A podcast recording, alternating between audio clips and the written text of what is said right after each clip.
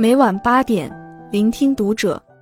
各位听友们，读者原创专栏现已全新上线，关注读者首页即可收听。今晚读者君给大家分享的文章来自作者嫣然。央视怒赞被失忆父母赶出家门，儿子假装邻居斗智斗勇，网友笑着笑着就哭了。二零二三年二月。随着中央电视台拍摄的纪录片《方洪泉：我的失忆父母》在各大平台相继播出，加上新华社、光明网等官媒争先报道，方洪泉（网名方洪泉）照顾失忆父母的新闻登上热搜。他陪伴失忆父母走过的岁月，如同一首深沉哀婉的琴腔，让我们在笑声中有感动，感动中有泪水。一守望亲情不容易。患病父母需呵护。方洪全是陕西省西安市西咸新区空港新城人。二十世纪九十年代，他带着家人在上海打拼，并成立了自己的公司。一家人在上海定居了十八年。二零一五年，为了陪伴年岁渐长的父母，方洪全和家人商量后回到老家咸阳发展。方洪全和父母一起住在机场附近的边芳村。看到机场附近客人多，他将所住楼房改造成了宾馆，一楼自住，二楼提供给客人住。得天独厚的地理条件让他的宾馆生意兴隆，火爆时更是一房难求。二零一六年，方洪泉发现一个很奇怪的现象：以前脾气暴躁的父亲开始变得沉默寡言，而且越来越容易忘事。不久，他发现母亲边秀玲也同样会忘事。并且还会做一些匪夷所思的事情，比如他有时会将厨房里的锅碗瓢盆全部拿到自己房间，之后便忘记自己所做的事。看到厨房用品都没有了，母亲就大哭着说家里进了贼，把他的东西全偷完了。虽然一直和父母生活在一起，但因为平常忙于生计，方洪泉很少和父母交流。对于父母行为和情绪出现的变化。他误认为是因为父母年岁大了，所以记忆力差。二零一九年，当方洪泉正筹备开第二家宾馆时，附近出了一起交通事故。这起与他家没有任何关联的事故，却让母亲变得脾气异常暴躁。在事故现场，他对着马路上来往的行人发了五个小时脾气。方洪泉劝母亲回家，母亲脾气反而更大，情绪难以自控。如此反常的举动，终于让方洪泉意识到，母亲不是老了，而是生病了。想到父亲同样性情大变，方洪泉连忙带着父母一起去医院做检查。现实远比他猜想的更加残酷。经医生诊断，两位老人同时患上了阿尔茨海默病，而且已经发展到中度认知障碍。阿尔茨海默病又被称为漫长的告别。它是一种神经系统退行性疾病，有漫长的潜伏期，患者会慢慢忘记所有人和事，到最后生活不能自理。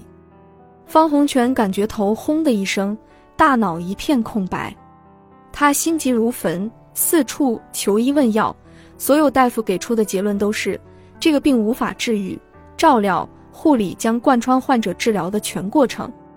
方洪泉想扩张宾馆的计划因父母生病戛然而止，仅有的一家宾馆也因母亲犯病时经常驱赶客人，导致遭到投诉和罚款，生意一落千丈。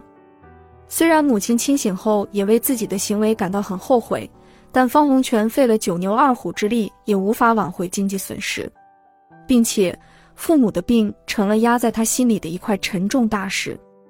方洪泉请教权威医生。希望医生针对父母的行为给出一个合适的干预方案。医生给出的建议是，对阿尔茨海默病患者不能讲道理，越讲道理患者越兴奋，更不能发脾气，发脾气会让有焦躁情绪的病人受到惊吓，情绪发作时甚至有攻击行为。最有效的干预方法就是多陪在病人身边。有亲戚主张将老两口送到养老院，让专人陪护。也有朋友主张将他们送去医院，医院有护士照顾起来更专业。方洪泉却不忍心，决定自己照看父母。刚开始的时候，他每天的情绪都处于高压状态，尤其是当母亲犯病跑到大马路上，他就只能紧紧地跟在后面，避免他做出过激的行为伤到自己。重压之下，方洪泉得了重度抑郁症。有天夜里，他终于忍不住躲在屋里嚎啕大哭。在他的哭声中，母亲突然清醒过来，以为儿子受到了伤害，冲进他卧室询问是谁欺负他了。方洪泉抬头刹那间。他的目光与母亲护子心切的目光交织在一起，他知道母亲还是那么亲切，那么善良。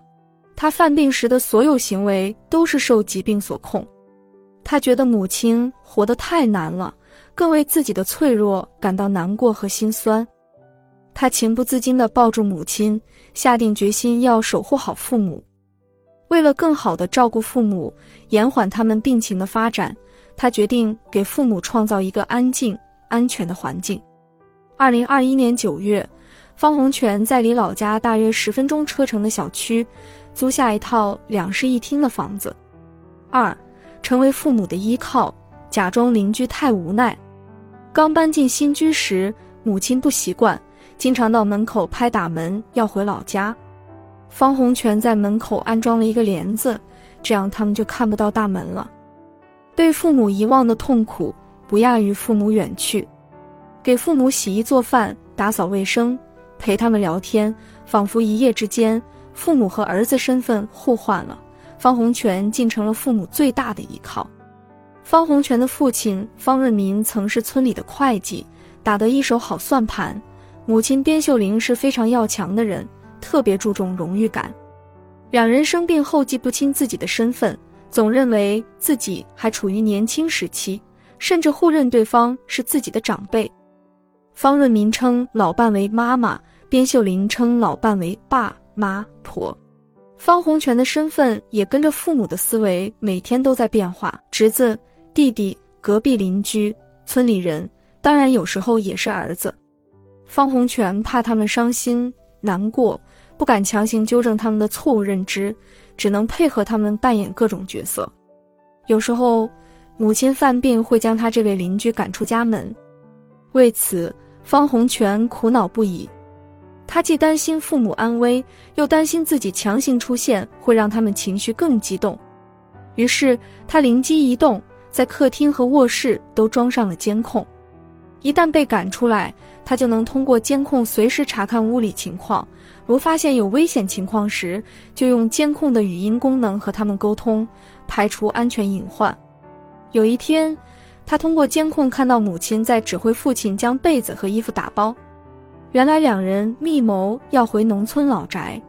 父母记忆中的老宅是二十世纪修建的一栋土砖瓦房，早在二十世纪八十年代就已经拆了。就算带父母回农村，也见不到那栋老宅了。方洪泉想到的唯一办法就是转移他们的注意力。当父亲挑着行李和母亲闹着要回老宅时，方洪泉像变魔法般的拿出两朵大红花。他先夸父亲的包打得好，又夸母亲领导的好，以上台颁奖的方式将两朵大红花分别戴在父母胸前。颁奖法很快奏效，母亲戴上大红花，开心的睡觉都不舍得拿下来。方洪泉劝他睡觉时将红花放到床头，母亲不听，说那是领导发的奖品，他给儿子争光了，要一直戴着。这样的情况一直持续了两三个月。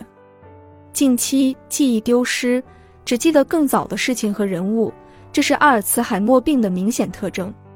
用颁奖法转移注意力不能一劳永逸，父母还是隔三差五打包闹着要回老宅。方洪泉又根据父母的特点，帮他们用动脑法来转移注意力。父亲算盘打得好，他找来算盘做玩具，让父亲带着母亲一起玩。但是慢慢的，父母的兴趣开始减弱，又闹着要回老宅。方洪泉知道，就算自己再怎么努力，也不能将父母带回那栋已经被拆的老宅。为了安抚父母的情绪，试着帮他们找回一些记忆。他向农村老家的同学求援，老同学热情地邀请方洪泉带着父母到他们家转一转。于是，一个阳光明媚的中午，方洪泉带着父母到了农村老同学家。然而，老同学家的红砖瓦房并没有给父母带回任何记忆，母亲心中念叨的还是被拆的土砖瓦房。唯一让方洪泉感到安慰的是，父母去农村散心后，情绪变得稍稍稳定了些。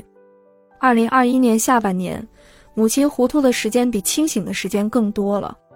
短暂清醒时，他知道心疼儿子；糊涂时，又不认识日夜陪伴的儿子，还担心陌生人进屋。这一年。也是疫情爆发的第二年，宾馆生意完全停歇。方洪泉不仅没有经济来源，还要照顾两个像孩子一样的父母。无数个夜晚，他捧起父母生病前的合影，默默流泪。如果时光能倒流，父母能回到健康的状态，他们的生活该是多么幸福和美满。然而，现实中没有那么多如果存在。三，多些关心与陪伴，生命不会有等待。二零二二年，母亲的不安全感越来越严重，每天看到家里来人就会连骂带打的赶人走，情绪变得更烦躁。有一天吃完饭，方洪泉发现父母被子上都是油泼辣子，还有罐子倒在床上，问母亲是谁倒的。母亲认为方洪泉冤枉了他，为此大发脾气。方洪泉将母亲倒油泼辣子的监控视频放给父母看，让他感到意外的是。尽管父母不认识视频里的自己，但依然看得很认真。这给了方洪泉新的灵感：如果以后多拍点外面的风景和父母的家常生活，再配一点母亲年轻时爱唱的秦腔，让父母既看了世界又转移了注意力，他们的精神状态是不是会好些？他将自己细心剪辑好的新视频再次放给父母看时，已是两天后。没想到这一次。父母一口气看了十五分钟，方洪泉对自己无意中发现的转移法充满了成就感。他试着将视频发到快手和抖音后，引来无数网友关注，播放量竟然过百万。有网友被他的孝心所感动，还有网友在关心两位老人病情发展的同时，也叮嘱方洪泉要注意身体。更多网友建议他开直播，将父母带到镜头前跟粉丝们互动。温暖的话语。贴心的建议，让躲在父母身后默默付出的方洪泉瞬间破防。父母与粉丝互动，不是也能激发他们多动脑、多用脑，进行脑力锻炼？众人拾柴火焰高，方洪泉突然有种开窍的感觉。经过一段时间筹备，二零二二年，方洪泉的直播间正式开通。他跟父母沟通时，把直播间说成是会场，父母都是领导。进直播间是进会场，粉丝是参加会议的人，领导进会场后，参加会议的人都会听领导向大家问好。